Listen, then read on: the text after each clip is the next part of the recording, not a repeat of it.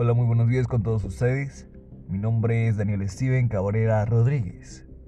Pertenezco al grado décimo uno de la institución educativa Ricaurte.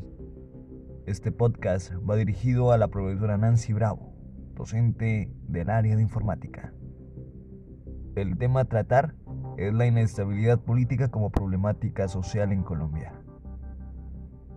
La inestabilidad política se puede definir como un gobierno con incidencia violenta con manifestaciones y asesinatos a líderes políticos, con casos de corrupción y con profundas crisis económicas, producidas por la inoperancia de los gobernantes o por agentes externos.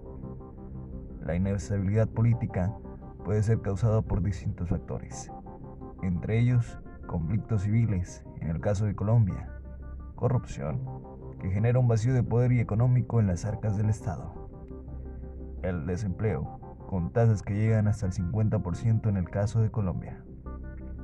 Crisis económicas, tanto nacionales como internacionales, y la percepción por parte de las personas sobre la violación y restricción de sus derechos, generando disgustos y revueltas populares, entre otras cosas.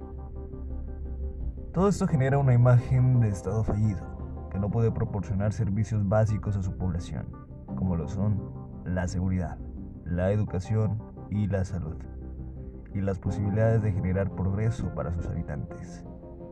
Además, pierde el poder para aplicar la ley y la justicia, y entonces surge la inestabilidad política, terminando así en un descontento social que finaliza en cambios de gobierno, sistemas políticos y económicos, llevando a crisis financieras, incluso a una posible guerra civil.